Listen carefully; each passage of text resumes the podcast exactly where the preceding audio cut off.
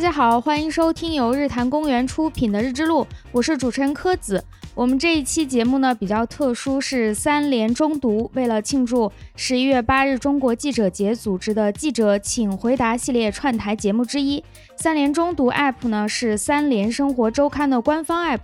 在这个 App 里，大家可以阅读三联的电子刊，也可以收听音频节目。日之路呢也已经入驻了三联中读的播客频道，欢迎大家前往订阅。此外，给本期节目留言会有一些小的福利活动，详情请大家查看 show notes。那么在本期节目当中，我们邀请到的就是三联生活周刊的记者苗谦老师。苗老师他是剑桥大学的物理学博士，现在是在周刊主要负责科学专栏，请苗老师打个招呼吧。呃，大家好，柯子你好，我是三联生活周刊的记者苗谦。您好，您好，苗老师，我之前听您录过三联自己的那个播客节目，对吧？呃，是的，因为三联它有一个呃这几年嘛，有一个传统，就是呃你每写一主笔的一期封面的杂志之后呢，就要录一期相应的播客节目，所以我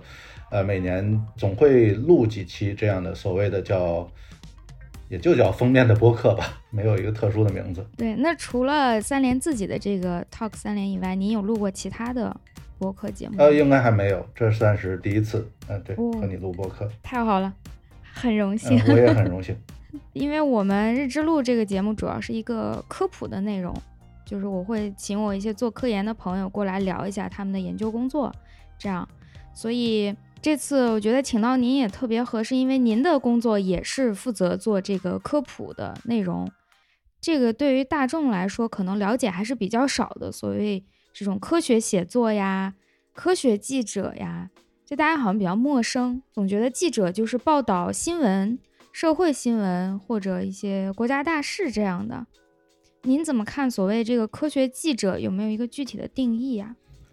你这个问题其实挺有意思的，因为所谓的科学记者是我自封的。在我入职三联的时候，并没有所谓这么一个科学记者的这么一个职位，呃，他就是招记者。呃，我为什么来三联呢？是因为我在入职之前，我已经在三联写了一年多时间的一个科学专栏了，就叫《科学闲话》。这个是，当然这个名字也是我自己起的，就是不想让它太太严肃，所以就是在科学后边又加了一个闲话，呃，就是写一些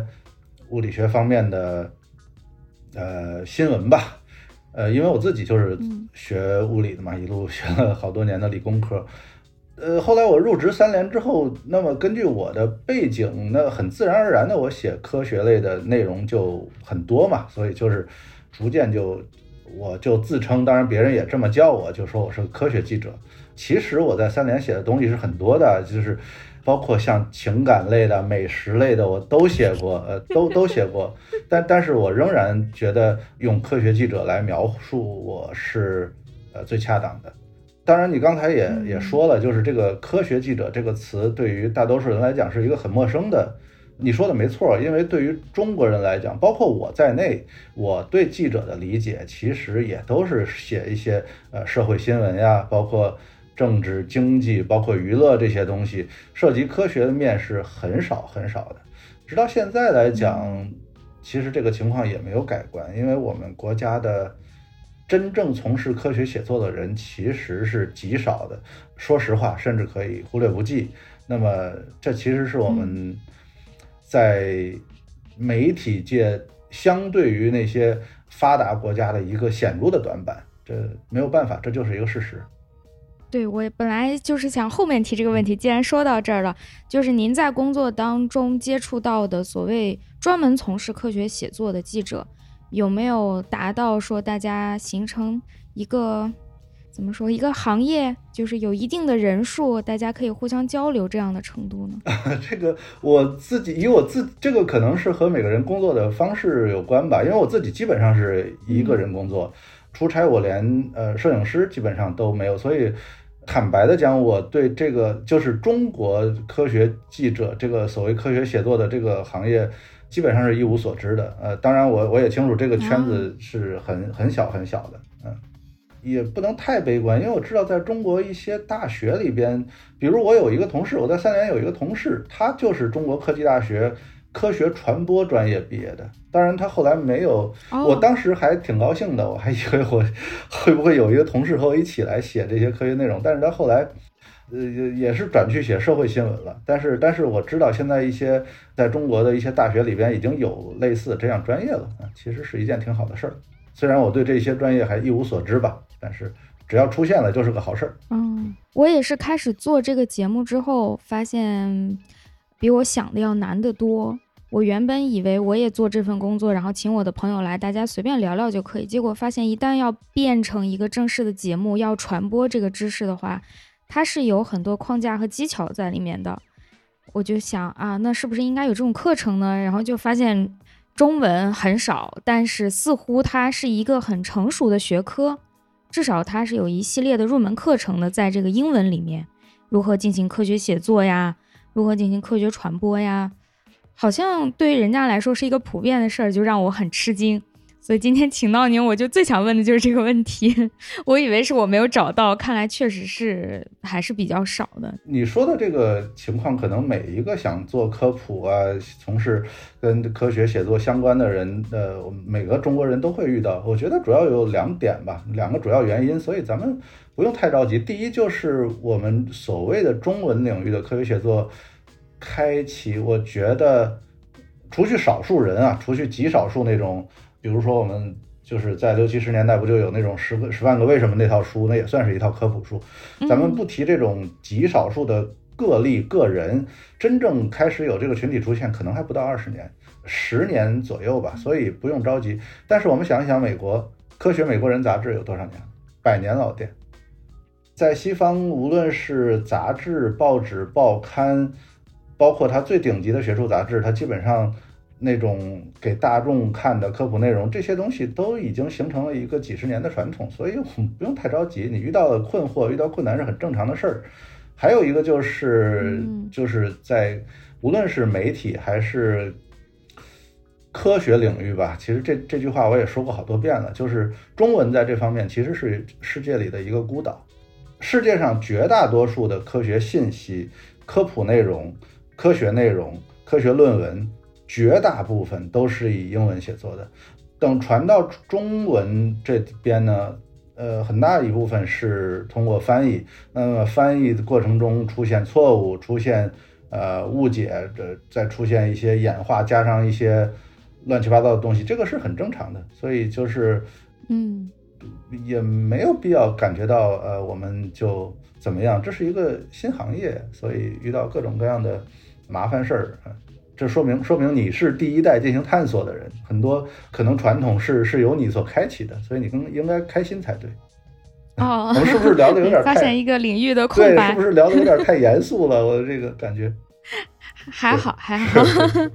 那想问您，就日常一点的话题吧。刚刚您说是就是您的工作习惯一般是由一个人来完成。其实，对于记者啊、专栏作者在做什么，比如像我这样大众是不了解的，我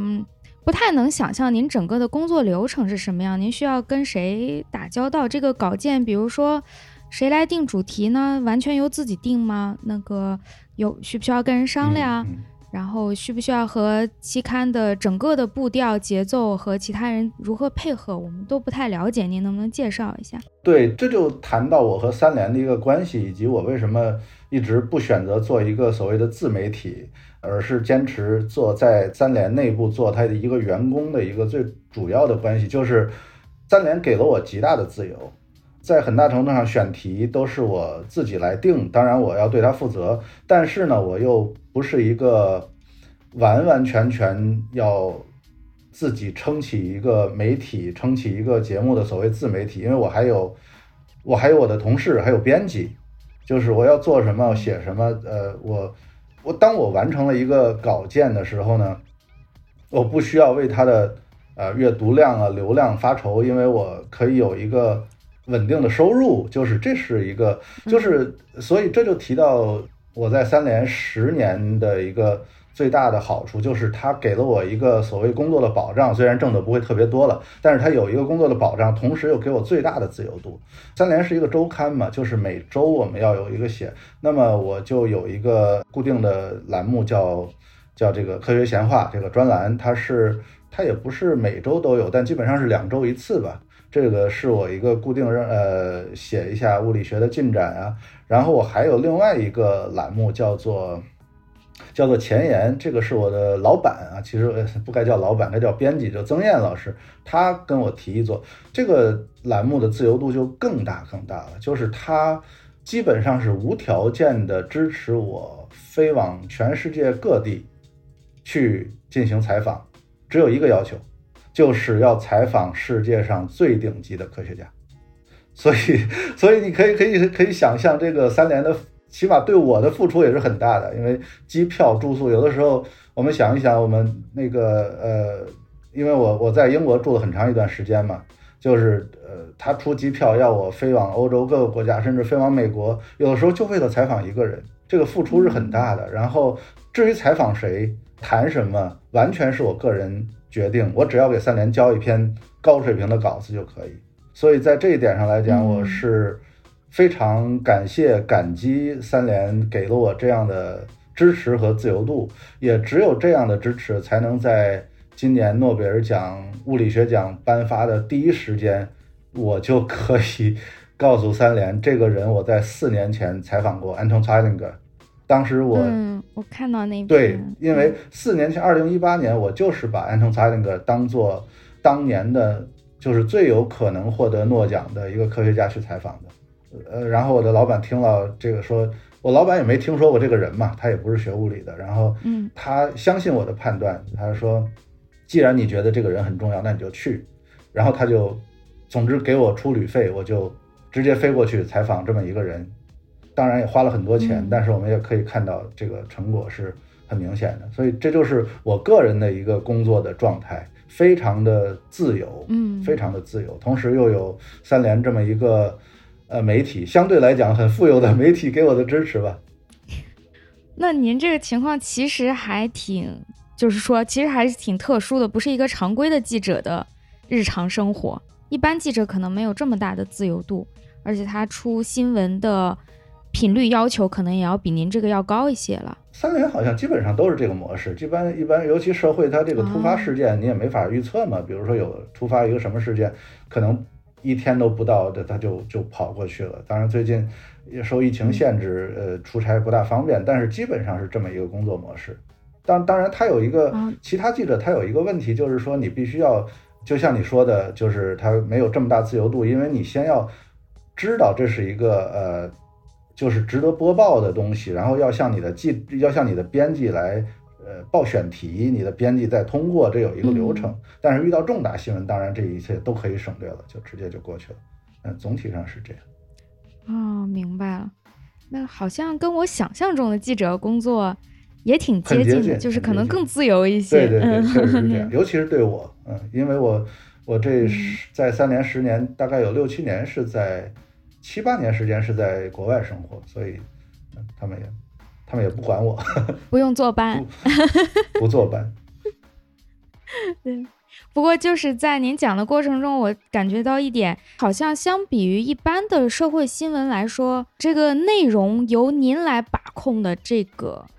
力度会更大一点。比方说刚才提到的这个诺奖获得者，只有您知道他确实很厉害。这个周刊内其他人是不太清楚的，就由您来定了。这个自由度是比较大的，是吧？相对于其他的记者，呃，你说的没错，就在这一点上来讲，就是可以说我获得了空前的自由。当然，另一方面就是我也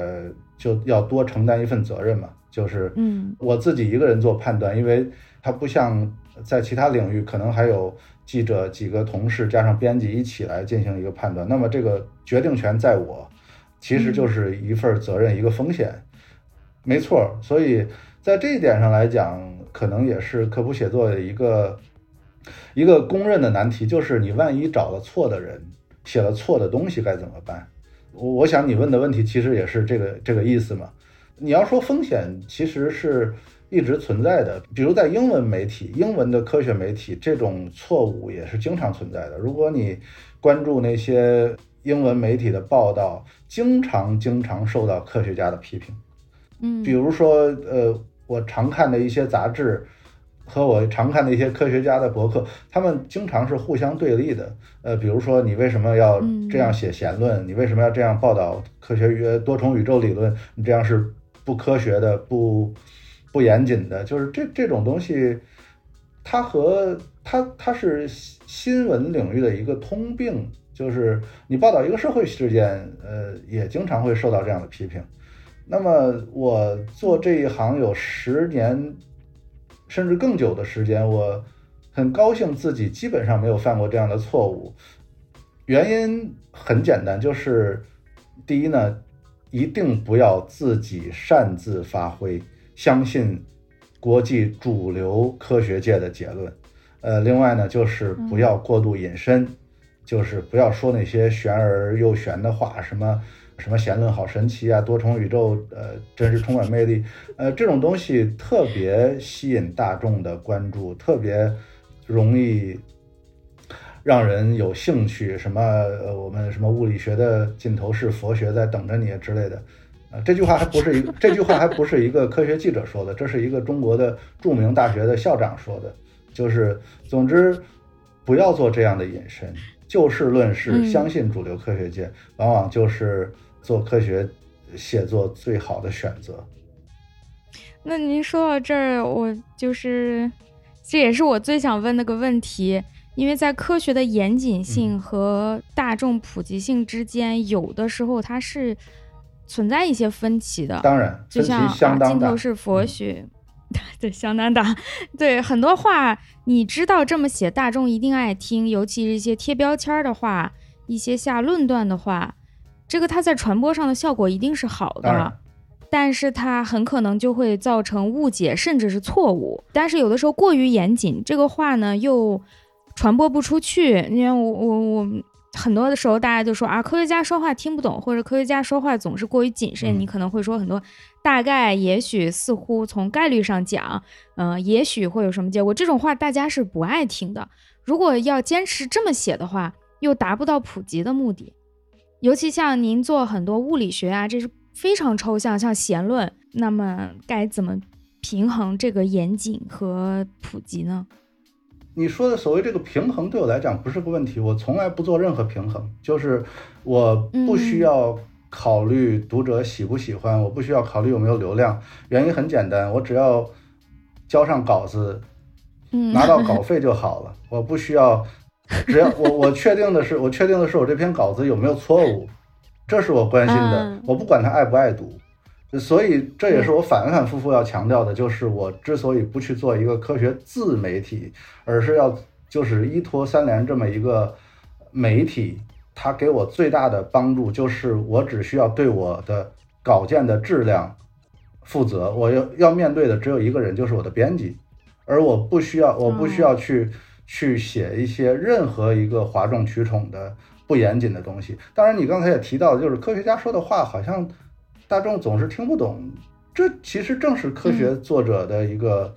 一个工作呀，就是把他说说的话给翻译成大众听得懂的话。因为科学的语言是数学，但是科学写作基本上不能用太多的数学。我写了这么多年，我好像没在稿子里边写过什么数学公式之类的。那么，这就 这就是一个翻译的过程。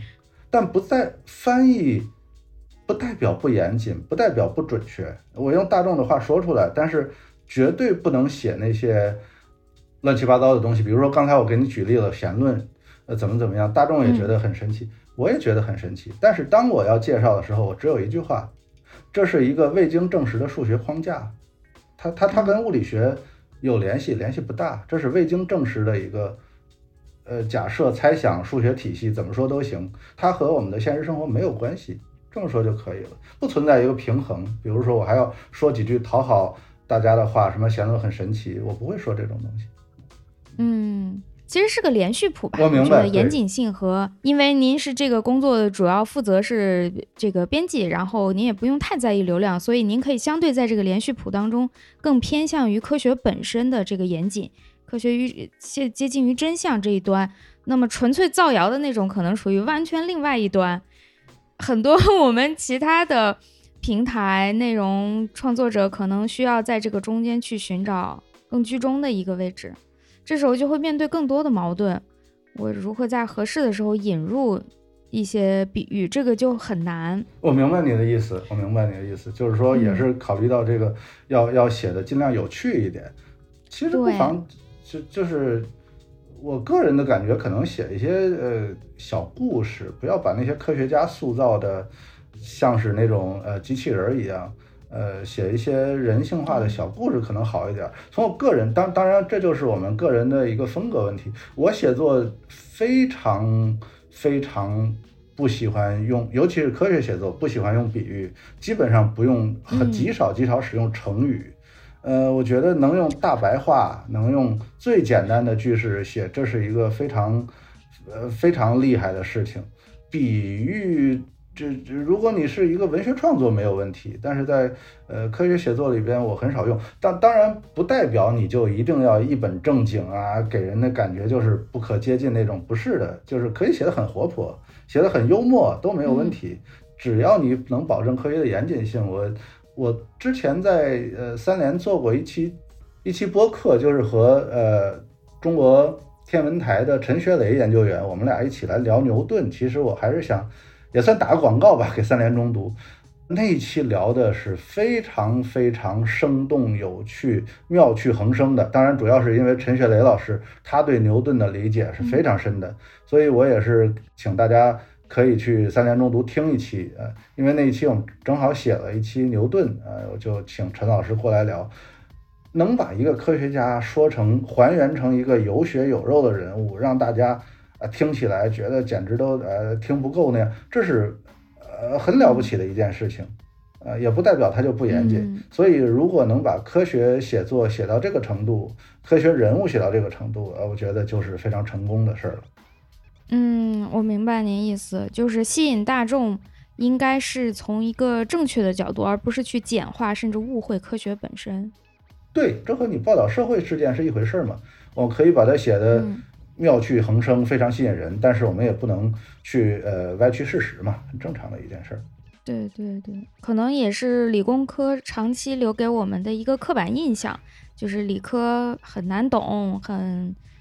无趣，很刻板。理科确实很难懂，确实很无趣，确实很刻板。但是它揭示，因为它是用数学描述的，但是它揭示的是一个全新的世界。当你进入到这个世界，你会发现它就。展示的是完全不同的魅力，就是科学家也是人，也是，所以我特别特别不喜欢那个美国那个情景剧叫《生活大爆炸》，是吧？我翻译就是啊，是吗？很多人非常喜欢我知道，我知道他在中国的受众，我非常讨厌那个那个电视剧，就是因为他所描述的两个物理学家和我认识的物理学家基本上没有任何相似之处，就是。物理学家都是都是活生生的人，包括理论物理学家，呃，实验物理学家，他他一定要，他为了戏剧效果嘛，他一定要就是把那个对一个物理学家描述成一个怪人啊，不食人间烟火，都不不是那样的事儿，这他反而是造成误解，造成刻板印象。对那个剧，反而很多人会把它当做一个科普的一个例子来讲它啊，说他如何把物理学引入大众，让大家知道了一些概念。认识物理学家 之类的，这个这个由于每个人观点不同吧，我也就是这，我只是说我自己的观点。就是我之前比较好奇的，想入行，因为您是作为理工科出身，然后去做了新闻报道、科学写作，我就还比较好奇，在这个领域内，嗯，大家一般说来什么样出身，或者说我是以新闻出身。是不是要面对更多的困难？我如何理解这些科学知识？比方说，像您那一期就是周刊那一期做复杂性的那一期，因为除了您之外，还有其他的老师也参与那期的写作，他们都是什么样的学科背景呢？如果不是理工科，尤其复杂性，大家肯定不是学这个的，它是一个全新的学科。对，没错。那如何尽快的去学习这些知识？他们都有门槛，越前沿的这个门槛可能更高，怎么尽快的去学会它呢？你说的没错，其实这就是科学写作的一个一个特殊之处吧。因为，因为就算是我自己，我学理工科，其实我我自己研究的领域是越来越窄，越来越窄的。所谓复杂性，我之前也很少接触，呃，只不过，所所以你要写一个东西，尤其这种深度的长篇的报道，在很大程度上，你先要给自己科普，嗯，你自己先学了之后，然后再去再去写，然后。还是那句话，怎么保证自己不犯错？最重要的就是找这个领域里最权威的专家，然后服从科学的主流的态度，不要自己另辟蹊径。那么我自己是这样，包括你问到了，就是还有几个同事，他们是什么背景？这个其实是是三联的一个特点，就是他招人吧，他我并不是一个特例，就是其实我们的记者里边有好多是。有好多是有理工科背景的，比如说我的那个和我一起写复杂性的那个同事陈露，他本科是学计算机的，呃，然后他以他也是一个理工科背景的人。然后我们还有另外一个记者张雨绮，他是在美国上的本科和研究生，所以我就把那个采访就是复杂性研究最著名的那个专家的那个任务，对圣卡菲研究所的那个是所长吧的那个任务交给交给张雨绮。然后他们就可以直接，呃，当然也是像咱们这样视频对话了。但是他们好像是用直接用英语采访聊了三个多小时，这就是我们可以保证自己不犯错的一个底线吧，就是和世界上第一流的科学家去聊，不要自己凭着感觉走就行了。而且而且我们是有这个人才储备，因为我们有大量的理科生。如果不具备这样的条件，真的是学文科出身，英文又不大好，呃，想做这样的选题，确实，在我看来是不大可能的。嗯，还是啊，就直白的说，还是有门槛的。做科学写作，他不是感兴趣。有门槛，有门槛。而且这个门槛很高，而且这个门槛不止一个。比如说我自己，我觉得我理工科学了好多年。觉得自己呃还有的时候还觉得自己怪不错的，但根本不是这么回事儿，因为我我自己学的学的领域非常窄，嗯，所以我这几年我那种采访所谓的科学家，三联给我很大的自由度，我非常的任性，但其实我采访的面是越来越窄的，我找的都是我最喜欢、我最感兴趣的科学家，但是你换个领域，比如说换到化学领域，换到生生理卫生啊、医学啊。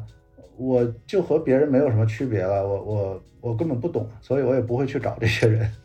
嗯，对对，哎，我您这么说，我意识到我也有这个问题，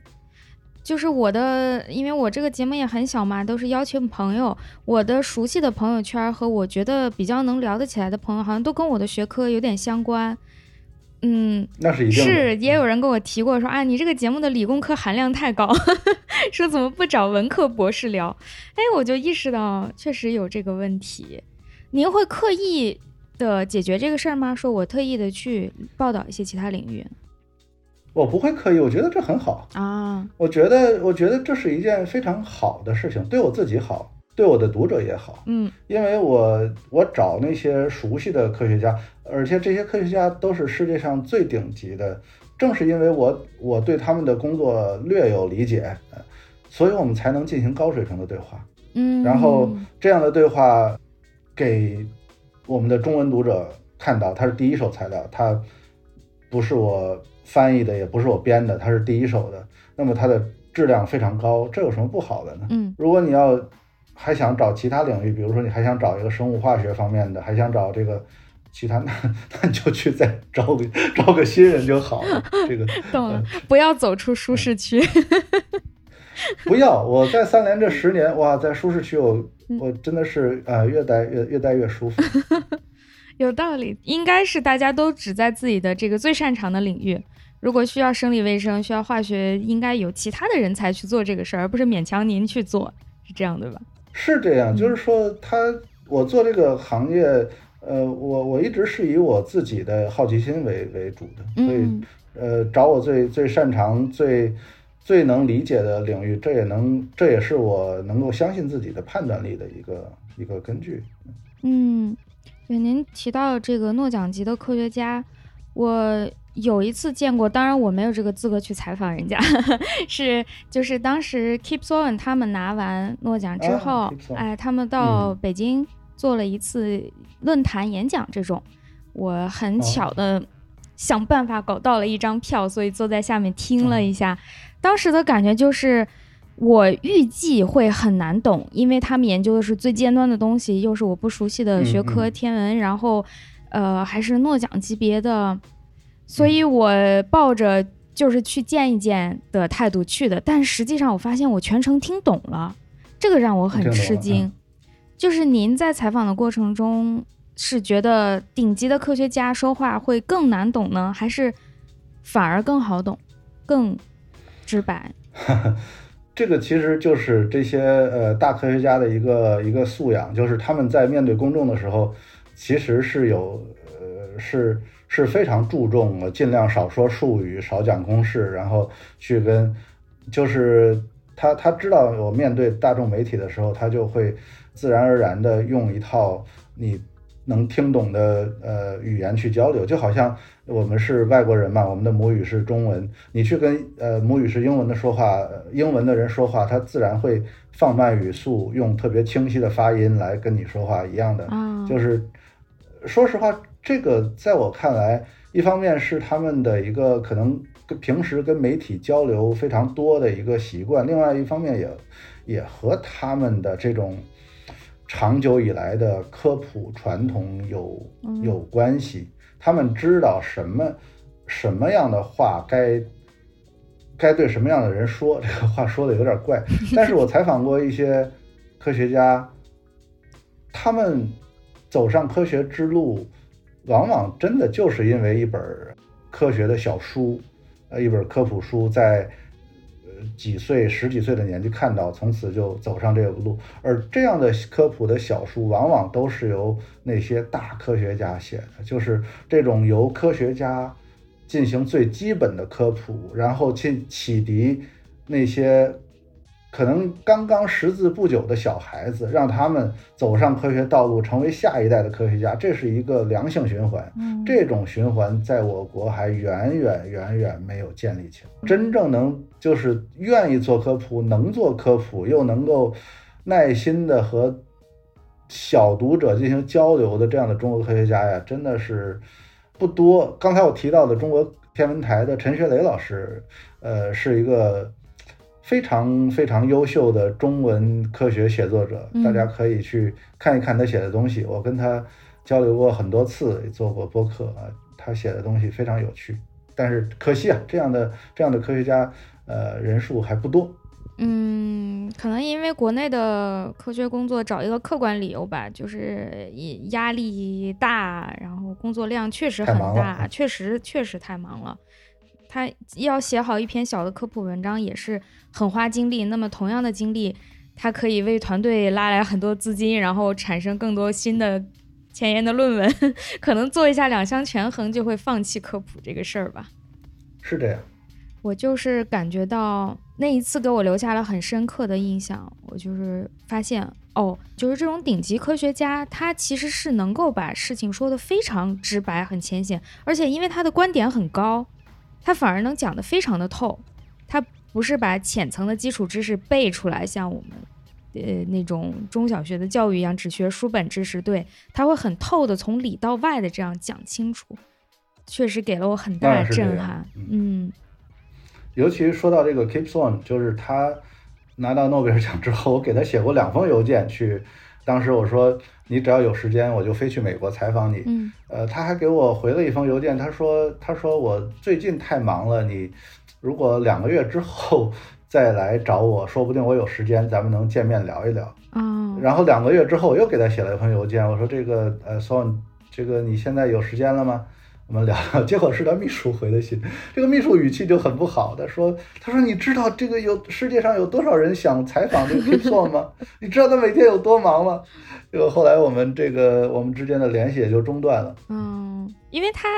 相对来说比较出圈吧，就用这个词，由于电影的原因，嗯，比较当然他是那个。导演的可以说是御用科学顾问是吧？对，诺兰。诺兰，对对，所以很多很多电影他都是亲自担任科学顾问。是。而且他是惠勒的弟子之一啊，众多众多获得过诺贝尔奖的弟子之一，师出名门，所以美国科学家里边，嗯，他是很引人注目的一个。确实，就是行业内外都知道他这样的人，估计是比较。难约一点，比较火一点。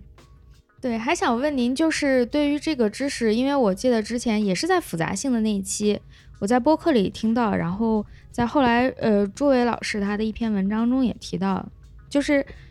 有一些文章你们是觉得读者不一定读得懂，或者说至少一两遍读不太懂，也不见得是个坏事儿。这个话给我留下很深刻的印象。就在选题的这个阶段，对于一些比较晦涩的前沿的尖端的这种知识和相对比较热门的大众更关心的这种话题之间，你们会不会有一个所谓权衡吧？优先级的选择呢？我我觉得我自己非常幸运，就是我不需要做这种权衡，嗯我非常呃任性的做出我自己的选择。这个话我也不知道，如果我的编辑听到了会不会不高兴？但是我自己确定选采访对象的时候，在很大程度上确实是以我自己的呃好奇心为主的。嗯朱伟说过，其实三联的呃前任副主编苗伟也说过类似的话，但是基本上都是一个意思，就是说一本杂志里边有一些让让读者读不懂的内容，有什么不好呢？你翻一些呃没有阅读门槛的东西，或者说一些社会报道，忽然给你讲一个很很深刻的理论，很新奇的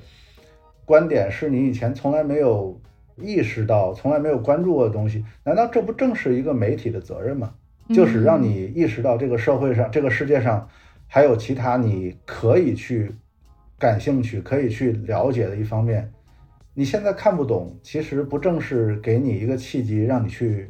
去看懂它吗？就是这，这也是媒体的责任，这是一件很好的事儿。所以在这一点上来讲，我觉得一方面我可以做到比较任性，另一方面对读者也是一个良好的刺激，没有问题。嗯，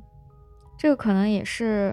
像周刊这样的大媒体、传统媒体可以担起的一个责任吧。你说的没错，嗯，小媒体而且自媒体需要流量，需要人们的关注、点击，一键三连，所以这个我们是一定一定是是必须考虑的。那没错，非常非常理解，非常理解。嗯，因为复杂性也是我前一段时间前几年吧接触到以后觉得特别有意思的一个学科，所以我看到你们做这个专题的时候，我很吃惊。我觉得绝大多数的大众不会意识到它的存在，都不说对不对它感兴趣了。很多人甚至不知道复杂性科学的存在啊！我没有想到会在一个相对来说，因为毕竟三联周刊不是一个科学纯的科学媒体或者内部刊物，它还是一个大众受众面的媒体的这样的一个期刊，能在上面看到有关于这个的专题，我非常吃惊。我觉得你们也是，嗯。可以说有点勇气吧，就是会选择一个这样的方向。因为是这样的，就是三联，就是我们凡是做媒体，不管是大媒体、小媒体、自媒体，还是所谓的这种呃别的媒体吧，都是一定要考虑这个销量、点击量的什么的嘛。三联以前主要是在报刊亭去卖，但是这几年发生了变化，可能更多是订阅用户了。嗯。反正你这一年都已经定了，所以我们我们不是特别担心这一期你能不能看得下去，懂不懂？但是相反，我们可以想一想，就是说，其实你是一个年用户，然后你一年收了，其实不是五十本，呃，不是五十二本，是五十本嘛，因为有两期合订本。你整理你这一期，你你这一年收到的这么多三联杂志，哪些更容易引起你的兴趣？是那些已经过时的社会热点，还是这种你？不大看得懂的什么呃复杂性啊，什么呃牛顿啊，什么相对论啊，这些东西更能引起。显然是这些东西反而更容易引起读者的，嗯，读者长久的兴趣。所以这就是，就像你刚才说的，三年呃，对他，他因为体量比较大，所以他能够承受做一两期，一年做那么一两期冷门的小众的，但是能够给人的感受带来强烈反差的。呃，这么这么这么一些话题，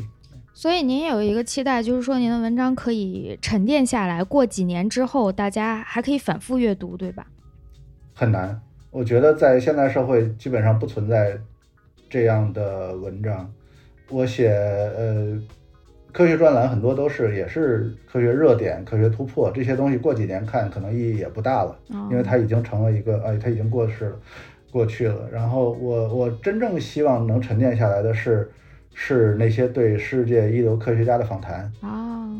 对我现在已经采访了大概五六个诺贝尔奖得主，然后菲尔茨奖得主有三位，呃，图灵奖得主，总之都是我，都是第一流的科学家。那些访谈，而且都是第一次唯一以中文形式发表的。我真正希望能留下来的是这些东西。嗯，啊，这个确实也是像您说的，大部分科学相关的内容都是以英语存在的。如果能拿到一手的中文的资料，确实是非常难得。是这样，是这样。尤其是现在这种呃纸媒的衰微，然后短视频啊，包括这种声音，我们这种做的声音呃播客节目的兴起，所以想让某篇文章什么沉淀下来，比如再过几年、几十年还有人读，我觉得这是一个妄想，而且也没有太大意义。因为因为再过几年、再过几十年，一定有更好的科学内容，你干嘛要来读呃已经已经这么旧的东西呢？没有必要的啊。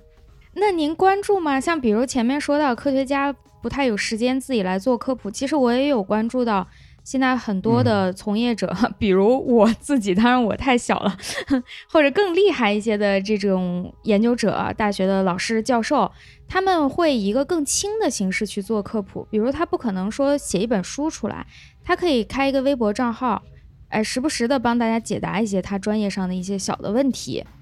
这样比较轻量的形式，可能属于一种自媒体吧，但是他也不靠这个吃饭，所以他可以更严谨的去讲自己专业上的事情，更多的人参与进来。您平常关注吗？包括视频呀、微博呀这些？我关注，我关注的不多，但是我确实看过。我关注了，呃，微博上的一些账号，有一些我非常喜欢的科学家，嗯，呃，还有一些科学写作者，我就。不提他们的名字了，但是我很喜欢他们的内容，嗯，这也是一种就是不算全职，不算是呃为了点击率而存在，就单纯是做这种所谓的轻科普，而且只说自己的领域、自己的研究领域，这个很好，这个这种账号越多越好。但是呃包包括短视频嘛，包括微博，包括这种 podcast 都有。但是有一个问题，也是我非常关心，也是一直想说的，就是在。中文领域这样的环境里边，实在是鱼龙混杂，而且龙太少了，鱼太多了。嗯，所以我也是反复的说，我为什么一定要依托三联这样的一个媒体，不去做自媒体？这其实，在很大程度上也是我一个保守的选择，因为我之前有试过，因为我有朋友是在一家大厂里边的一个视频，就是视频部门去。工作，他也去动员我说：“你来，你不要总写字，你你来做视频来试一下。”然后还给我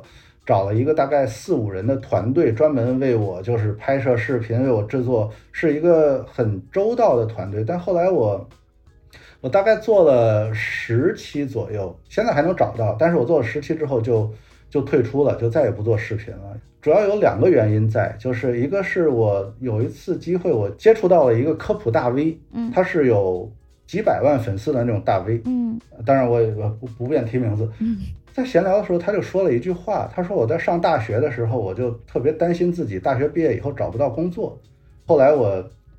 就去做科普大 V 了，就去做科普了，我就查了一下这位这位大 V 的。背景履历，我发现他是一个文科大学文科专业毕业的，他一生从来没有受过一天的科学训练，但是他可以积攒几百万的粉丝。原因很简单，就是做视频，你只要从英文媒体来搬运就可以做一个翻译工作。我们即使不谈这可能是对版权的侵害，就即使不谈版权问题，这样的翻译工作其实还是有益的，就怕他自己发挥。我又看了他一些视频。凡是他自己发挥的内容，都是错误百出、漏洞百出的。但是这样的人呢，呃，你只要掌握网络的流量密码，你是可以很轻松的积累上百万粉丝的。然后，当然也呃随之而来的就可以赚到很多钱。还有一件事就是，因为我在我在剑桥的时候，我和霍金住得很近。当然，我和霍金没有关系啊，这不不是蹭热点，就是我们我的宿舍和他的家住得很近，离得很近。不到二百米，可能也就一百多米，所以有的时候经常出门遇见他，就是遇见他的，我不知道是他妻子还是他的护士推着他出门，就可能散步什么的。然后当时给我做视频的那个几个人就说：“你干脆就借着这个机会谈一谈霍金。”我一想也好，谈谈就是他的理论什么的也行。他就给了我几个链接，说你看看，呃，这是一个小某站上的某个视频博主，他讲的霍金。我一看，呃，说你看看人家说的多好，你就学这个讲。我一看那个点击大概是将近百万的一个点击量，然后我就点开，我想看看那个人怎么说，结果发现那个人是完全百分之百抄袭我一篇稿子，就是我一篇我一篇写霍金大概三千字的稿子，然后他掐了头，他掐了头，就是因为我开头第一句话说的是我在呃剑桥大学读书的时候就就是见过霍金，他可能他把这句话去掉了。然后又加了个尾，说什么，比如科学，科学好伟大呀，什么什么之类的，加了这么个东西。然后剩下就把我的那三千多字，就是原文不动的复述了一遍，嗯，然后然后加了一些呃视觉素材，就变成了一个视频，在小某站上的播放量突破百万。我是觉得，如果是这样的话，我确实不适合去做视频，因为这种东西。已经变成了一个，就是所谓科普，已经变成了一个幌子，它变成了一个流量的游戏。所以在这方面，我就做了一个非常保守的决定，我不做自媒体，不做视频，然后留在三联，一直坚持用文字写作。嗯，所以就是这个决定未必正确，因为因为现在已经是进行进入到了短视频时代，进入到了播客的时代，但是它对我来讲是。我认为是最最稳妥的，嗯，这是一个。但是如果有特别勇敢的人，比如说像你，包括你说的那些科学家，就是他们呃开一个微博账号，开一个视频账号，说一说自己最了解的东西，做一些这种所谓的轻型的科普，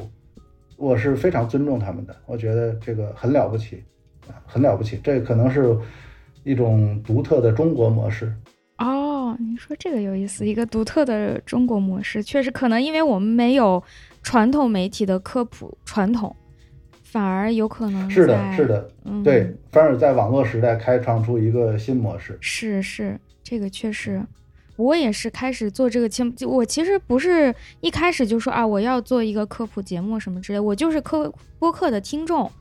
然后啊，然后他们说，那你可以自己开一个。我想，那我唯一能讲的事情只有我的工作，是反过来的。我是想开播客，才决定了内容。嗯，我觉得你这样的选择特别好，就是千万不要你自己什么还没干就给自己扣一个大帽子，说我要做科普，这样可能就很很难，很别扭。嗯，就是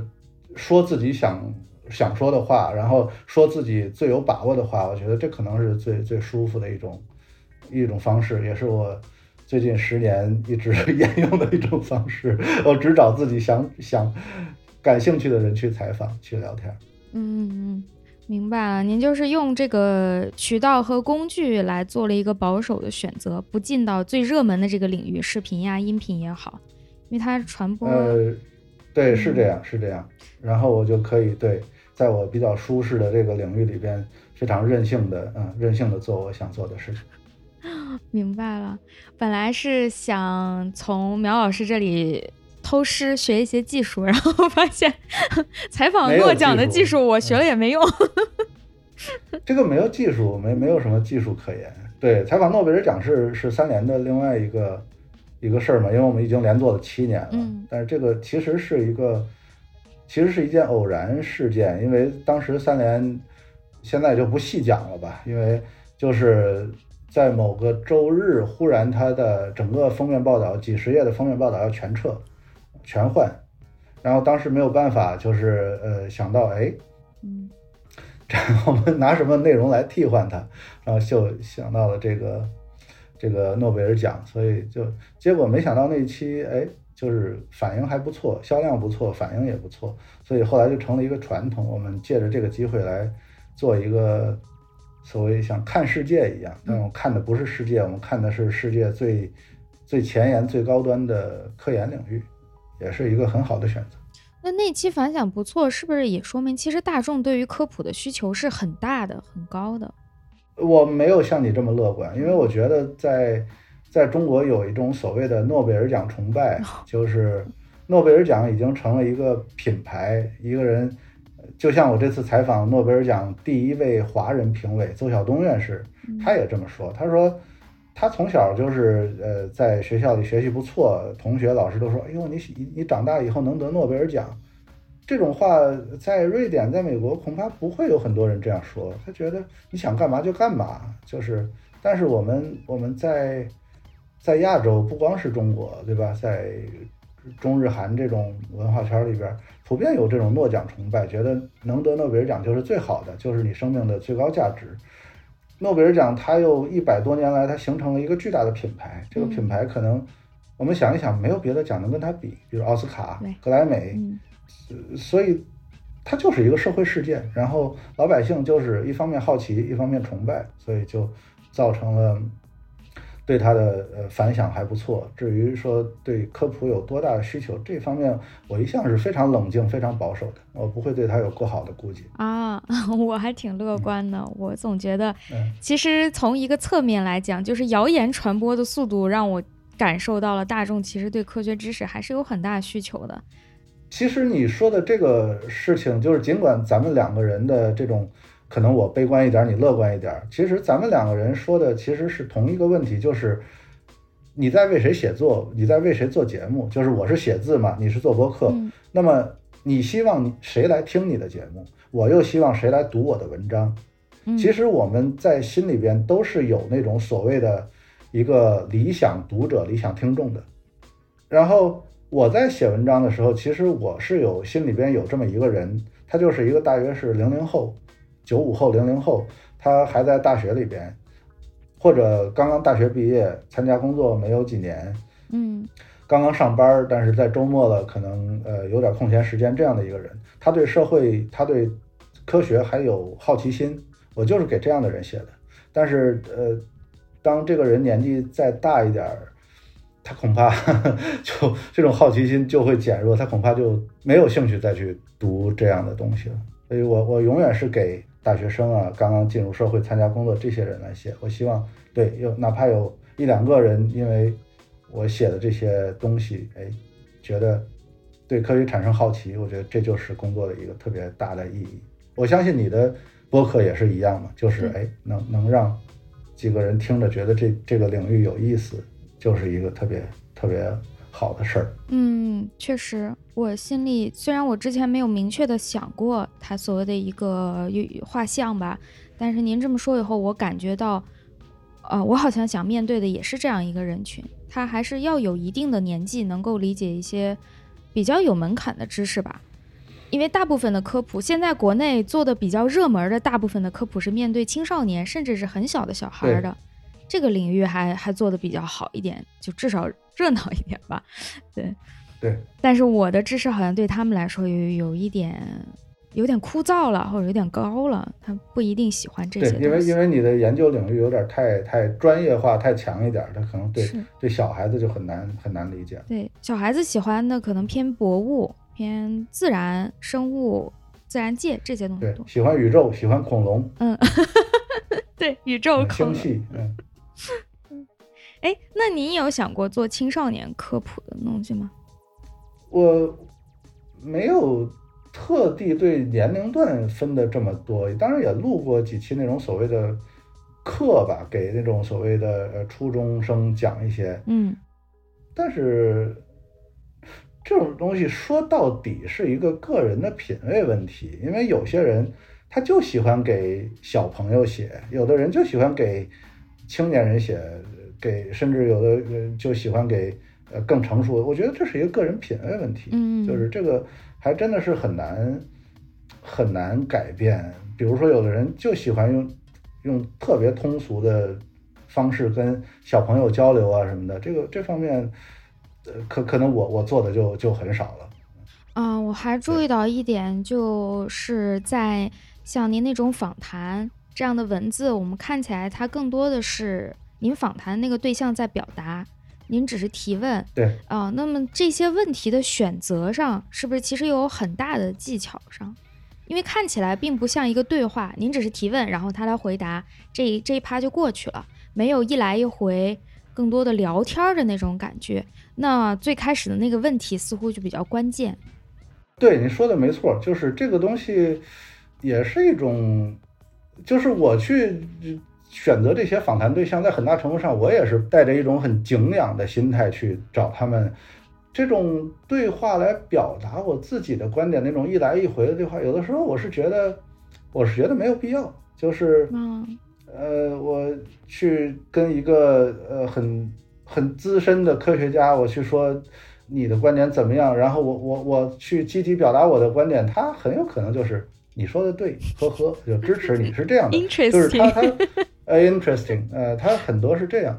不过你你提的。是是一个很好的建议，就是说以后我是不是能够更多的哎一来一回能激发对方的那种谈话的欲望，这是一个很很很有道理的事情。从我个人的选择问题，其实如果你看的多的话，其实我我我是有一个暗藏了小心机，就是我通常在问不同的科学家，我问他们不，我问他们同样的问题，而他们会给我完完全全不同的答案，这个是我非常。对我来讲特别有意思的事儿，比如说我会问你对多重宇宙理论怎么看？有些人认为这纯粹是胡说八道，但有些人认为这就是，呃，简直是物理学的呃未来呃最优解之类的。比如说我问你对量子力学的解释这些东西，那些世界知名的走在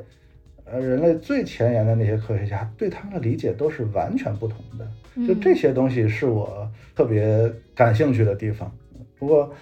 以后是不是对可以更积极的跟他们对话，让他们更多的表达？你说的没错，就是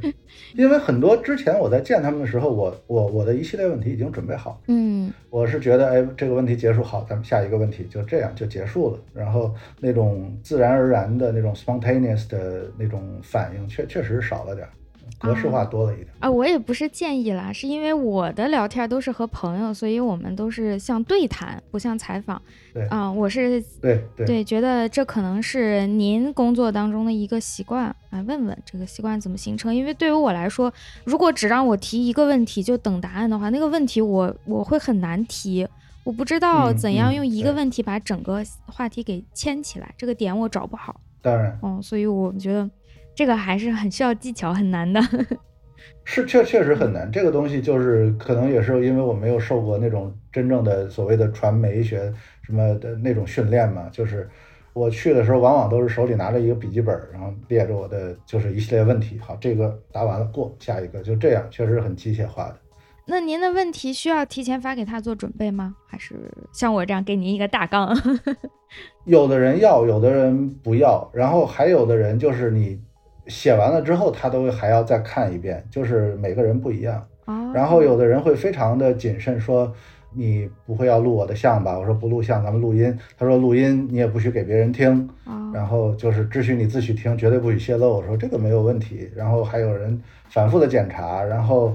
呃也有人就无所谓。就是有人说无所谓啊，你录音你去干嘛都行，你把它做成一段 rap 都可以，我不在乎。就就每个每个科学家他的那个反应是完全不同的。那您有没有总结过，就是比较敏感的科学家他会对什么敏感？是一些更有争议的话题吗？没有，完全不是，这个纯粹就是一个个人的问题，嗯，纯粹就是一个个人的习惯问题。明白了，嗯，这我还挺好奇，因为没有见过大科学家，所以多提了一点问题。每每个人的那个个性都完全不同，很有意思。就是面对面，当你做做的那种感觉，确确实是完全不一样。那我提一个很俗的问题，就是有没有留下印象深刻的这种采访呢？我如果给你一个很俗的回答，就是每个采访都很深刻，但是但是其实其实肯定是有的嘛，其实肯定是有的。比如说我我前沿栏目的第一个采访对象就是。英国皇家学会的前任主席马丁·里斯 （Martin Rees），他是他也是剑桥大学的那个三一学院的前任院长，所以我老头七十多岁了。然后我在读书的时候，他对我就是那种大名鼎鼎的大人物。然后等我毕业了之后，我第一个想到的就是去采访他，就是终于我名正言顺有个理由能够跟这个老头就是坐下来面对面的谈嘛。嗯，当时我是住在伦敦，然后我跑去剑桥去采访他。结果，因为我们他把那个时间给记错了，我们我们好像约的是下午一两点钟吧，但是他把那个时间记错了一个小时。我在三一学院门口去找他那个门卫去去叫，结果发现老头不在，我就还很奇怪。然后因为那个因为他是前任院长嘛，那个看门的大哥也说说这个很就是李斯男爵，因为都都不能叫教授了，得叫爵士。就是马丁爵士很少有这种情况。我就就给他发了封邮件，我说这个呃，马丁男爵，马丁爵士吧，就 Service，就是您咱们约好了，你怎么怎么不在呢？过了大概十分钟，我就收到他的回信。他那个回信非常非常之谦卑，说真的是万分抱歉，我把时间记错了一个小时，我犯了一个无法辩解、无法饶恕的错误。我心想也没有这么严重啊，就是，但是就是你如果看，因为人嘛，他总有那些特别虚伪、跟你假客套的人，嗯但是当看到那个，哎呀，已经七十多岁、须发洁白的老头，你就觉得他跟你说话，他看着你的时候是完全真诚的。然后采访的时候，就是我问他一个问题，他能滔滔不绝说上十几分钟。等我后来回去再整理，当时还没有什么感觉。等我回去再整理的时候，会发现他那十几分钟写出一千多字，一环套一环，逻辑上非常严密。每一一个字一句话都没有办法删减，就是不用修改，直接就可以发表的那种水平。就是这样的人，这样的一个思路之清晰，给我很深的印象，很深的印象。到现在我还对这个老头儿也是觉得很很崇拜、很很尊重的这么一个科学家。嗯然后还有就是史蒂芬霍金，他是他是前几年去世的，然后他去世的第二天，我就到了剑桥大学的数学系，就是他曾经工作的地方，然后采访了应剑桥大学数学系，也呃应用数学系，也就是呃理论物理系的系主任嗯 John Barrow 约翰巴罗的，他其实是霍金的师弟，他俩是同一个导师，都是那个呃我忘记他们导师的名字了。总之也是一个呃很很了不起的天文学家。我和巴罗就聊了很长时间，全是聊的霍金。然后后来那一期还写做了一个封面嘛，就是那个和巴罗的采访是一个主打。但当时我还觉得自己做的不错，但回去之后我就开始看了一下巴罗那个人，约翰巴罗，我就感到非常非常的后悔，因为我当时完全把他当做一个工具人了，嗯就是他就是霍金的师弟，他就是霍金工作的理论物理系的系主任，但是后来我发现他是一个非常了不起的理论物理学家。他不光是一个理论物理学家，还是一个非常好的科普著作的。他写了大量的科普书，他还是一个剧作家，啊，他写剧本、写剧评，非常非常了不起的人，可以说是著作等身，就是这么一个人。结果过了两年，我当时就很后悔，就是觉得怎么没有根据这个人的背景多聊几句。结果又过两年，我再去查约翰巴罗，我发现他已经去世了。哦，他大概在霍金去世不到两年，一年多的时间里，他可能是心脏病发作，忽然就去世。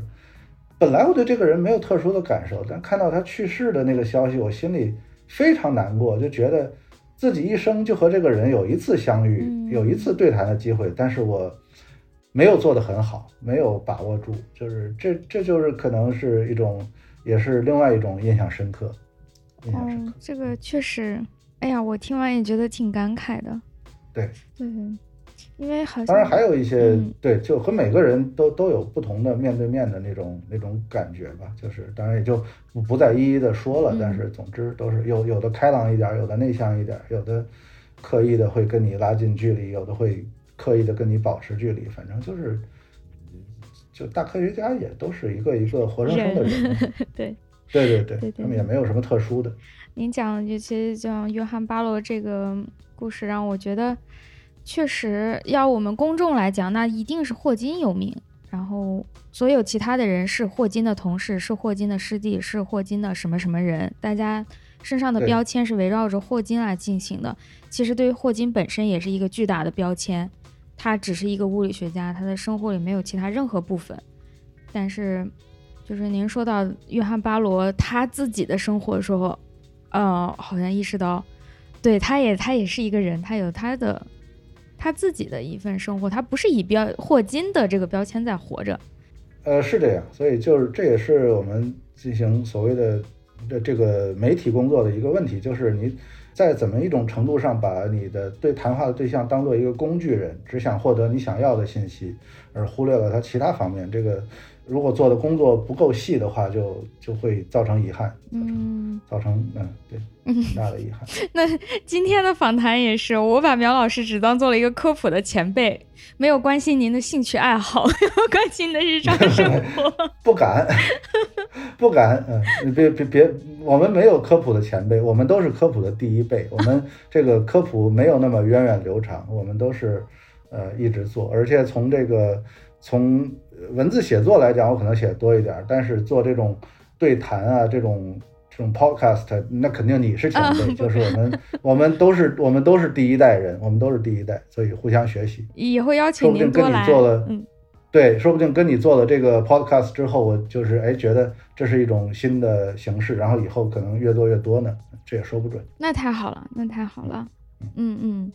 呃，我我理解您刚刚说的，因为觉得一些新的媒介方式吧，它的比较鱼龙混杂，所以为了力求保险，所先暂时的都避开它。不，这也不是保险，这只不过是我个人比较胆怯的一种方法，一些更一个选择吧，一个保守的、比较胆怯的一个选择。但是，一些更勇敢的人觉得，我就是要做做出好内容，把那些坏的、呃顺嘴胡说的、只会去英文媒体偷窃的，把这些人给赶走，做出我自己品牌。那就是如果有这些人，你做出这么勇敢的选择，那我当然是支持、敬佩了。嗯，只不过是我没有我没有这样的精力去去做这样的事儿，希望有，但是我期待有这样的人去做这样的事儿。应该会越来越多的，现在已经越来越多那当然了。嗯，那当然，对，就是我我自己其实也有关注的几个频道，当然我就不提他们的名字了，不给他们打广告了。但是我的意思是说，想找这样的一个频道，你真的就是要要在众多的你就是不值得你去浪费时间的频道上去去筛选，这个工作对我来讲代价有点大。嗯，我感觉到了，也是有一些频道，因为它什么样的主题都做。我刚开始对某个知识感兴趣，我去搜，我觉得哎，这个这个视频讲的蛮好的。后来我发现他们主页下面有讲我熟悉的领域，看完之后就啊，算了吧。由此推知，刚才看那估计也不怎么样。确实是这样，就是说你如何保证你自己说的东西始终保持在高水准，而且不犯错，不犯那种低级的科学错误，这个是非常难的，谁也不敢保证。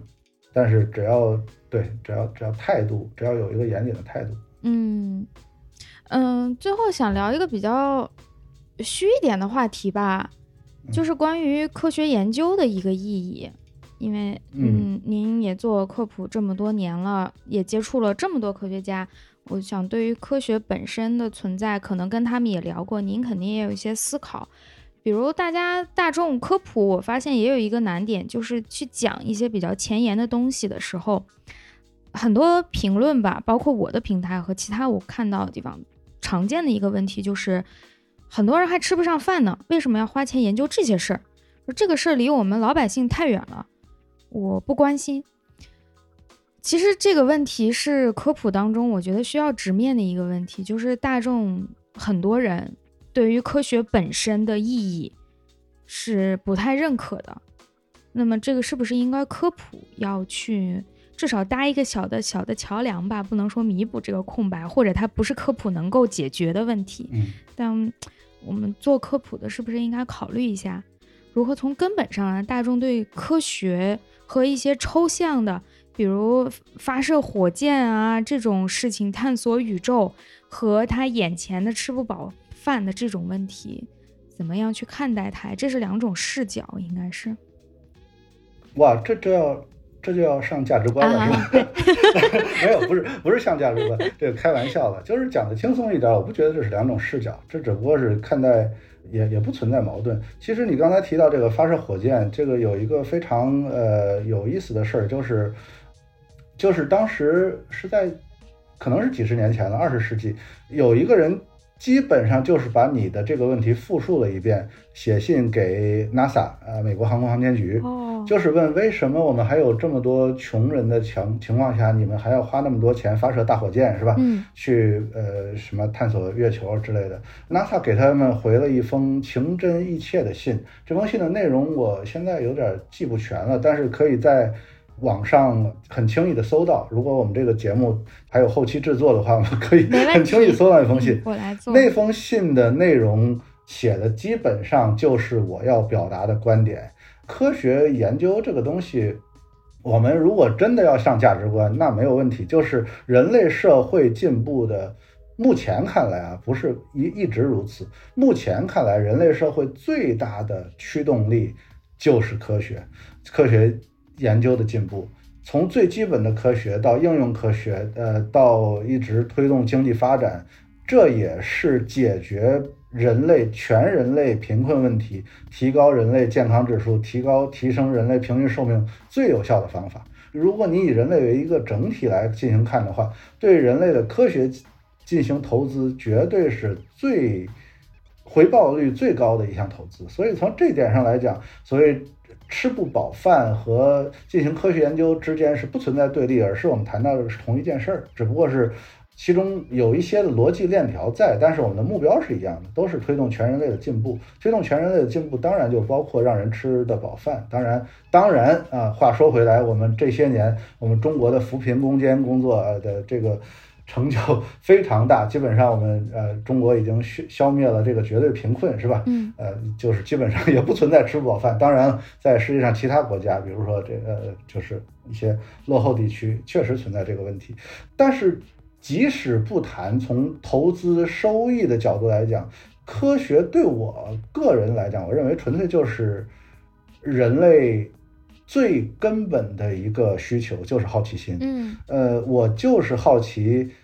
太阳为什么每天从东边升起，西边落下，所以我才要进行科学观测。我就是想知道这个组成物质最小的东西究竟是什么，我才要建立花那么多钱修建这个粒子对撞机。这就是好奇心。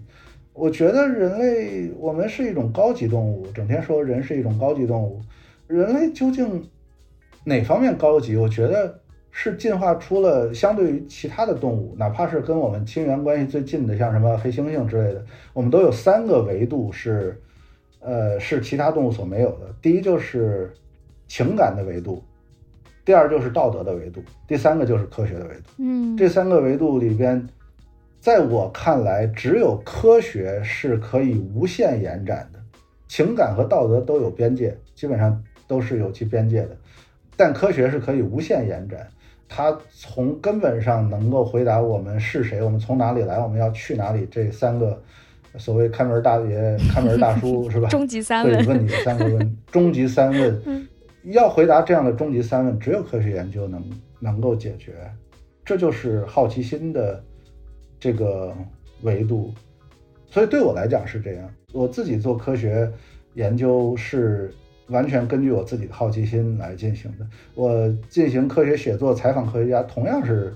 依据我个人的兴趣、好奇心来进行，在这方面是是一致的。嗯，那也就是这个写作的结果和研究的结果，也同样满足的是其他有好奇心的人。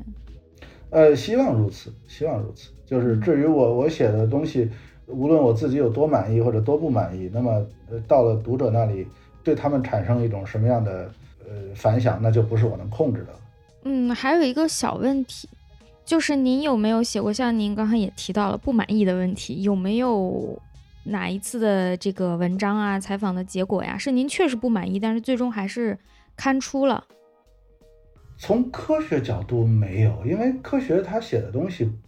它主要追求的是你能不能把这件事儿给写清楚。嗯。在这方面，我基本上第一，我基本上都写清楚了。第二，我也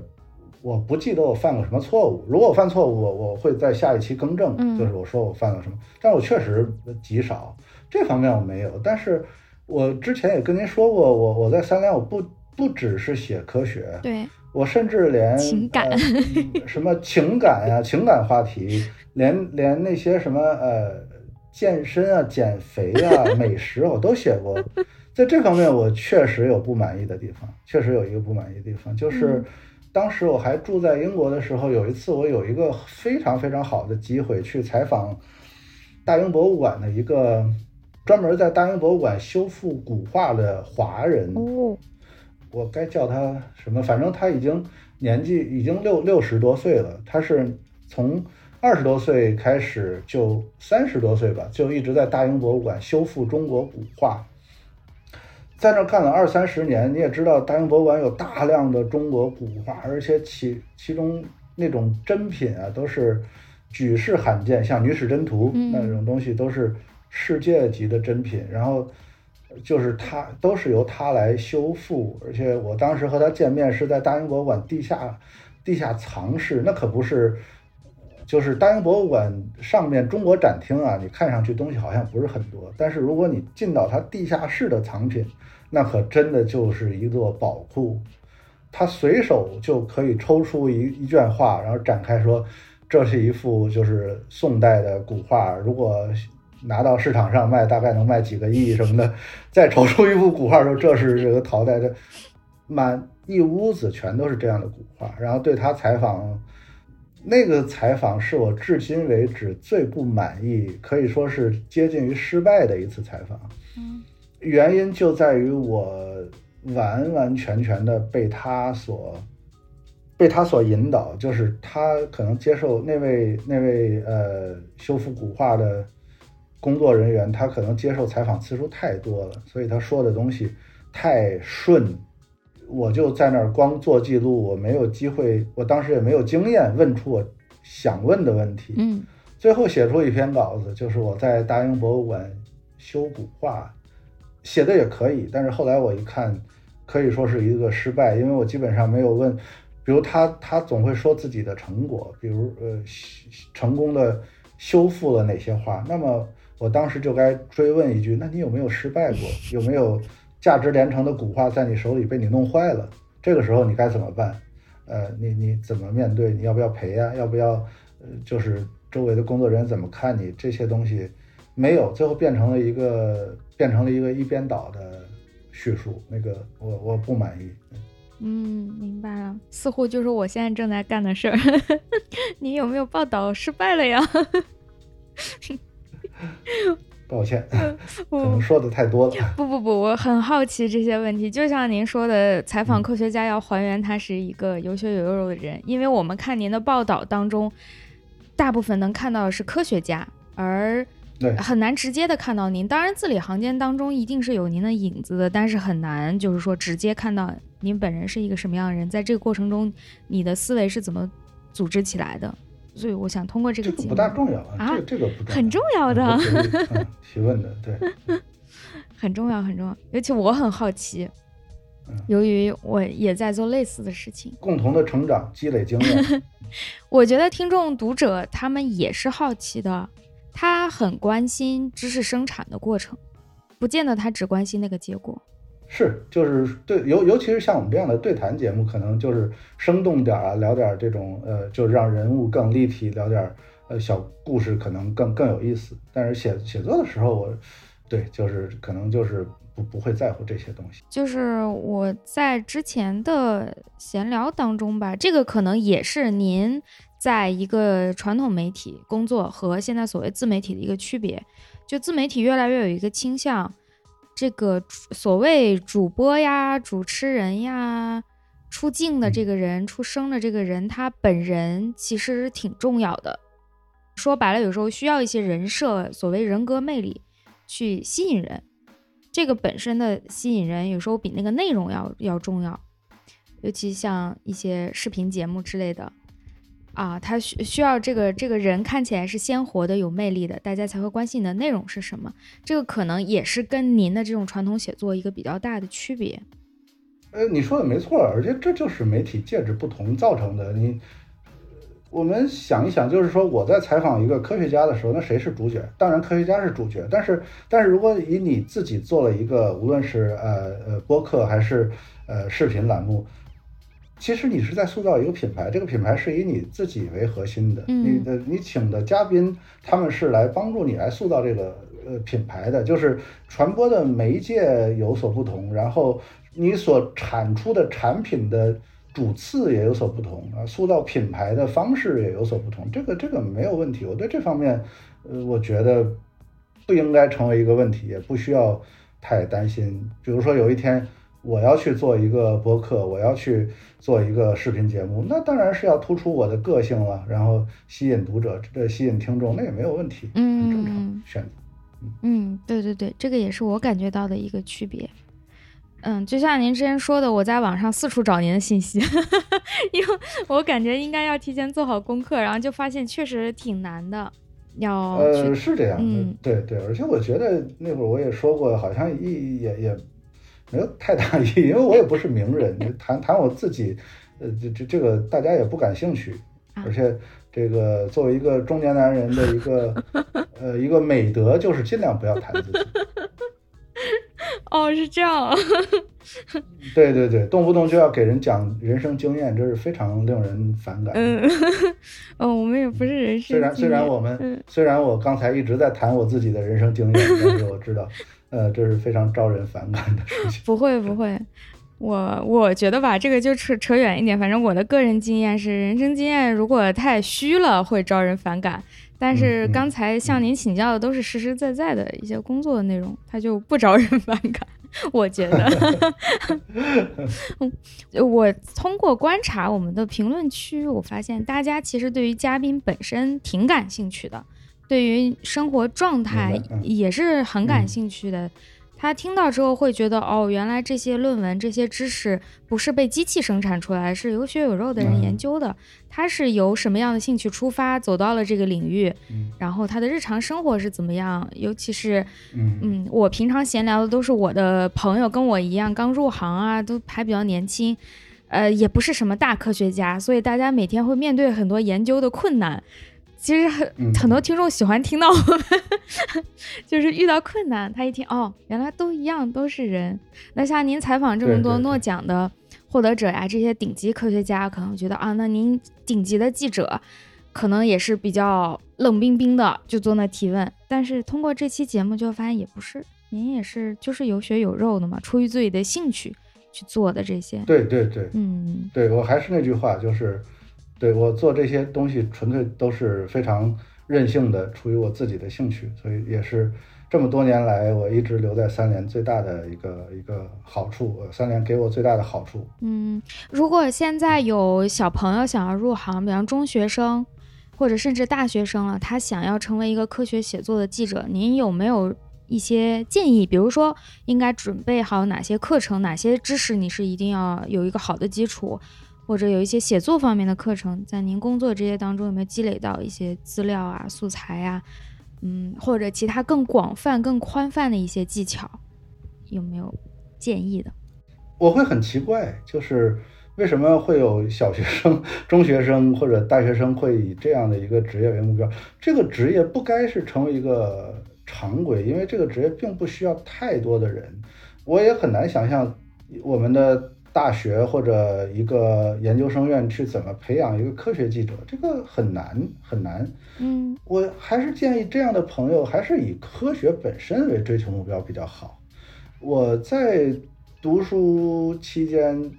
这么多年，我从来没有想过我要写作，呃，我一直都是以追科学本身为目标。但是后来我转行做了科学记者，我并不认为我自己是做了一个多大的转变，好像什么。包括有人说的弃理从文，不是这样的，就是我仍然在以我的好奇心为追求，嗯，为为一个指引。那么，如果真的有这样的朋友，你在读中学、读大学的时候就想做一个科学记者，那你还是要，你最好还是要对科学有所理解。想对科学有所理解这件事儿并不容易，然后你还要能够写作，就写作标准也是很高的，就是。你还是要能要满足这个媒体，媒体对于写作的要求，这两者，至于怎么你在大学里有意的去培养，坦白讲，我还真的没有什么太好的建议。你最好还是在大学里边以以某个科学、某个学科、某个课题去追求，然后之后至于写作这种东西，很大程度上是源于自我训练。然后等你真的进入到社会上，你觉得哇，我就是想做科学记者，那么就做就好了啊。不建议什么从小开始准备这件事。我会很奇怪，嗯，如果你从小就包括现在有人从小就开始学编程，我也会觉得很奇怪。有人从小就给让自己的孩子学量子力学，我也会觉得很奇怪。就是这些我都会觉得非常奇怪。小孩儿就。就让他量子力学，小学生怎么学呀？量子力学，我不知道，我我我是我是看到有那本书嘛，就是给小孩读的量子力学啊，然后什么什么让小学生开始学编程之类的，我都会觉得很奇怪。当然，像您提的这个从小就想做科学记者，啊，这个东西我觉得可能更奇怪，就是没有必要，没有必要，因为。从我个人来讲，我我自己从小一直到大学毕业，一直到博士毕业，我都没有所谓自己一定要有一个什么职业规划什么，因为我自己没有这样的规划，没有这样的理想，所以我也没办法理解，嗯嗯，没有办法理解别人。但是偏偏就有这样的人，那我也没有办法，我我我就是祝你一切都顺利，对我祝你一切都顺利，但是。但是我帮不上你什么忙，我帮不上你什么忙。嗯嗯，因为前面提到了，就是现在不在中科中国科技大学还是有这样的学科的，我也蛮好奇。我相信不止中国科技大学，然后只不过是因为恰好我有一个同学，呃，同事是从中国科技大学科学传播专业毕业，我才听说这件事。是我待会儿也去找找，我蛮好奇的。对，嗯，对他既然有这个专业，我相信还是有这个需求。学科建立，它有一套论证嘛，它不是说一个一个人、两个人觉得啊，我能教这个课，他就建立，他肯定有一套论证，得有这个岗位需求，得有培养的这种目标才会去做的。对，而且我们还要分清楚这个学科它是一个本科生专业还是一个研究生专业，就是这个我们还是要，就像您刚才说的，这个是不是一个人从初中、从中学、从大学就立志要做个科学记者？这个很难的，比如说在美国，他的他的大学里边是没有新闻系的，他认为你你一个你一个大学生你就不该去学新闻哦，你就直接去学文学，你去学社会学、政治学。如果当你大学毕业了之后，你真的想从事新闻了，想当记者，OK，你来读我的研究生院，你来读新闻学，这个是没有问题的。嗯，但是一个中学生，你说我立志想成为一个新闻工作者，这个听起来就会有点怪。嗯，但在我们的教育体系里，这是很正常的，很多人对，所以这就是一个，这就是教育体系不同。我刚才举了一个美国的例子，就是美国有《新科学家》杂志嘛，《New Scientist》，这已经是一个百年老店了。其实，在呃，对不起，我说错了，美国有那个《科学美国人》（Scientific Scientific American），对，这个是百年老店，这本杂志已经超过一百年了。然后在英国有一本和它比较类似的，叫《新科学家》（New Scientist）。嗯。然后我在伦敦采访过这个杂志的主编，他就是这样的，他就是在帝国理工学院读的化学，然后等到了研究生阶段，他去读了科学传播的这么一个研究生的学位。嗯。然后我我这就是我刚才跟你说的这个问题，就是说科学传播这样的一个。学科它究竟是该开在大学里，还是该开在研究生院里边？它不该成为一个人过早的选择，而应该是一个，而应该是一个成年人的、成熟的、理智的，根据自己兴趣做出的选择。嗯嗯，它不是基础学科的培养，是这样的意思。呃，对对对，你如果基础学科，比如说小朋友，你从小就喜欢数学、喜欢物理，这个没有问题。嗯，但是我很少听说有谁。就是说，我从小想学一个对那种很复杂的呃什么什么，对，想做记者，这个就很难，因为对记者要求他是千奇百怪的，它是乱七八糟很多东西混在一起。啊，这个也是。嗯，虽然我们小的时候填大家长大的理想，记者是一个常见答案。我想成为科学家。真的吗？真的啊！啊，您小时候，我们小时候都会问这个，老师问大家想干嘛，想当科学家。医生、老师、记者，因为这个是大家生活当中常见的职业。我估计现在小朋友可能不太说常说记者了吧，因为现在整个记者在大众视野。我从小就没有听说过，像科学家、医生、老师这些职业常听说，嗯，记者我是真的真的没有听说过。也许因为我小的时候正好是纸媒比较发达的那么几年啊，有可能，有可能，嗯，有可能是这样的，就是我们成长环境不同，也造成那会儿可能，呃，小孩子对记者这个行业也。有所幻想也有可能，有可能，嗯，对，在我小时候，我印象中颇有一些著名的记者和主持人的，包括纸媒和电视台，对对对，啊，他的出镜率比较高，大家熟悉一些。对，那些媒体人就全都把他们统称为记者，其实他们，对，其实他们嗯未必是做做记者工作，对，可以理解。嗯嗯，最后是这样，我想推荐几篇我在三联中读看到您的文章。然后，如果您在其中有额外推荐的，或者除此之外，您也推荐，也可以跟我们讲一下。我第一个想推荐的就是《星际穿越》中的科学与幻想，混乱与复杂之中的秩序和机遇，还有一篇这个就是物理学奖的，您刚刚提到物理学奖从量子纠缠到量子计算，还包括您开的一个专栏，就是一起读科幻的这个专栏。和你一起读科幻，对，那是个音频的，对，那是一个音频专栏。嗯，这个是我比较想推荐的几个。您还有其他推荐吗？呃，没有，我非常感谢，就是这个这么短短的时间让您来看我的这些东西，未必都是特别有意思，还推荐。呃，那我就推荐一下三联的那个，就是因为我每写一期呃封面报道之后，都会录一期，就都都是像我们现在这样录一期播客嘛，那我就。我就推荐一下这个，我们这个播客的名字叫 Talk 三连，所以就推荐一下这个栏目吧。因为我我在里边也是这样，呃，就是跟主笔啊，跟一些嘉宾啊对谈，包括之前提到和陈学雷老师的那个那种音频的对谈，我觉得还都挺有意思。就是在文字之外，还有一个，就是这也是三联数字刊的一部分啊，就是大家可以去。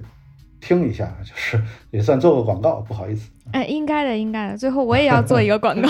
就是给三联生活周刊这个 app 再打一次广告，叫三联中读，中间的中，读书的读。大家可以去各大的这个下下载的这个市场去寻找它，然后在其中就可以读三联的这个电子刊，包括收听播客，还有其他的一些有声书的内容，有声的一些音频长内容，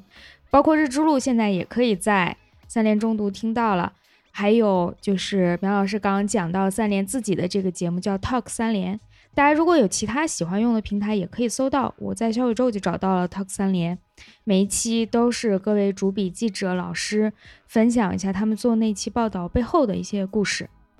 从怎么选题呀，怎么去联系采访人啊，怎么确定内容，大家如何合作，都还是讲的非常有意思的。再次向大家推荐一下这个 app，叫三联中读。然后我们还有一个最后的环节，就是 请苗老师推荐一首歌曲或者音乐。这是我一个 面对所有的嘉宾都会提的同一个问题。呃，那呃，我这个还真是没有那个没有做功课，还真的没有准备。那我就我我我就想到了那个。现在想到的就是那个 Starman，我就推荐那首 Starman 吧。呃，就是英国歌手叫 David Bowie 的那首 Starman。好的，我知道。哇，那确实很好听。我也不知道，其实我也不知道自己为什么推荐，但是你刚才一提到这个话题，我想到第一首歌就是那首歌，所以我就 就干脆没有准备。好好，我是特意的，我每次都这样，就是不准备，然后请嘉宾讲他现在能想到的第一首歌，其实很有意思。嗯，确实是。好好，谢谢苗老师。那这期节目没有谢谢科子，就是有机会想请您再多来，包括以后可以在北京，如果面对面录的话，效果可能会更好一点。呃，谢谢柯子，也是非常高兴这次参加日之路的这个对谈，我也是非常高兴，希望以后还能有机会多聊，好，多谈。好的，谢谢谢谢。那我们录音就先到这儿了。